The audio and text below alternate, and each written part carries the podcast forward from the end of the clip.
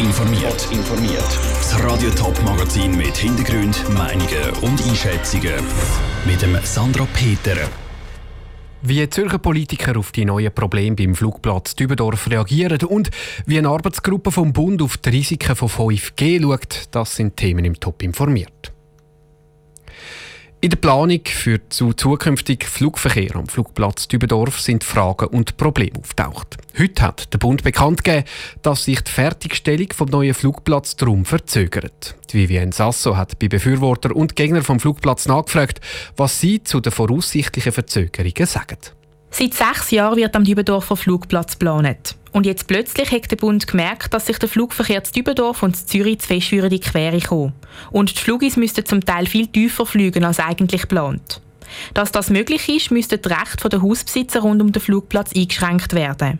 Und für das bräuchte die Flugplatz Dübendorf AG eine Konzession. Die überzukommen könnte jahrelang gehen. Dass jetzt plötzlich die Probleme in der Planung auftauchen, hat bei der Zürcher SVP für überraschte Gesichter gesorgt, sagt der Fraktionspräsident Martin Hübscher. Und wir sind natürlich ein bisschen erstaunt, oder, dass es doch die Verzögerung gibt. Auf der anderen Seite äh, sind wir aber auch froh, dass es sauber abgeklärt wird. Wir sind überzeugt, dass es dann, äh, wenn es jetzt auch noch Zusatzschlaufen macht, dass es dann gleich auf den richtigen Weg kommt. Nicht nur ein bisschen erstaunt, sondern richtig entsetzt sagen die Grünen vom Kanton Zürich gewesen. Laut der grünen Fraktionspräsidentin Esther Guyer können die Grünen gar nicht nachvollziehen, dass die Fragen erst jetzt auftaucht sind. Das hätte man von Anfang an sorgfältiger abklären Man hat ja gewusst, dass das ein problematischer Platz ist für zivile Luftfahrt mit der Bevölkerung und von dort, wir haben überhaupt kein Verständnis. Für Esther Guyer sage ich das der endgültige Beweis, dass das Projekt komplett für Katz ist. Sie sagt, die Grünen wollen nicht nur eine Verzögerung, sondern jetzt muss man das alles abbrechen. Wir sind immer schon misstrauisch und haben den Plan, die Vorgaben, die wir da gehört haben, die haben wir immer anders beurteilt. Von dort her bleibt jetzt nur ein Abbruch von der Übung. Die Grünen überlegen sich jetzt sogar, gegen die Umsetzung vom Flugplatzplan einen Vorstoß einzureichen, während die SVP trotz Planungsproblemen weiterhin als Flugplatzprojekt glaubt. Der Martin Hübscher überrascht es aber nicht, dass die Grünen so reagieren. Wenn ich an dieser Position wäre, würde ich mich auch jedem Strohhalm fangen, der dem Auftritt gibt. Und das gibt es natürlich. Aber wir sind überzeugt, und das ist auch eine ganz, ganz grosse Mehrheit, die findet, an diesem Standort soll weiterhin äh, ein Flugbetrieb stattfinden. Der Innovationspark, der auf dem Flugplatz auch geplant ist, ist von dem Problem übrigens nicht betroffen. Der kommt trotzdem zustande. Vivien Sasso hat berichtet. Wie viel länger die Umsetzung des Projekts wegen Marsch halt tatsächlich könnte gehen, ist unklar. Eine Einschätzung will weder der Bund noch die Regierung machen. Wenn es um 5G-Netz geht, dann gehen die Meinungen weit auseinander. Immer wieder wird die Frage gestellt, was 5G-Netz für die Gesundheit für Herr und Frau Schweizer bedeutet. Der Bundesrat hat darum einen Bericht zum Thema in Auftrag gegeben. Heute sind die Resultate präsentiert worden. Aus dem Bundeshaus berichtet Dominik Meyerberg. 125 Seiten. So dick ist der Bericht der Arbeitsgruppe Mobilfunk und Strahlung. Mitgearbeitet haben Bundesämter, Kantone, Mobilfunkanbieter, Ärztinnen und Ärzte. Ihr Auftrag: abklären, wie das 5G-Netz aufgebaut werden. Was sind die Risiken, was sind die Bedürfnisse?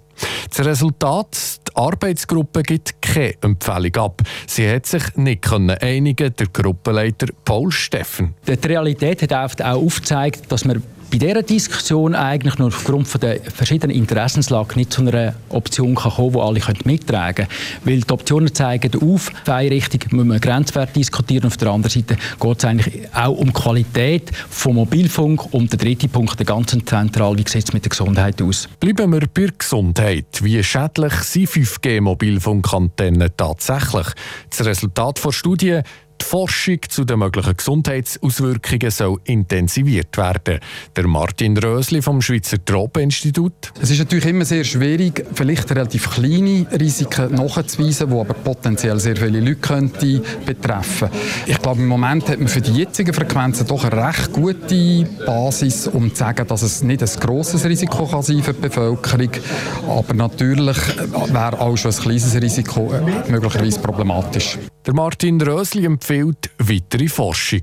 Auf jeden Fall braucht es weitere Untersuchungen, insbesondere auch wenn man an andere Frequenzen denkt, die möglicherweise in ein paar Jahren eingeführt werden Rebecca Meyer ist vom Verein Schutz vor Strahlung Schweiz. Sie kämpfen gegen Ausbau von 5G. Zum Bericht vom Bund sagt sie, die Studienlage ist extrem dürftig und das hat mich sehr fest verschreckt. Ich habe nicht gedacht, dass es gerade so dürftig ist.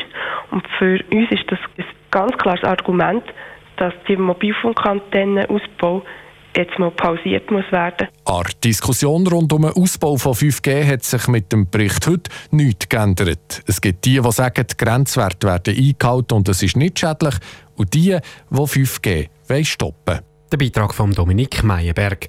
Weil die Arbeitsgruppe sich nicht einig war, hat sie auch keine neuen Grenzwerte für die Handyantennen beschlossen. Die Werte sollen vorläufig so bleiben, wie es jetzt sind. Top informiert, auch als Podcast. Mehr Informationen gibt es auf toponline.ch.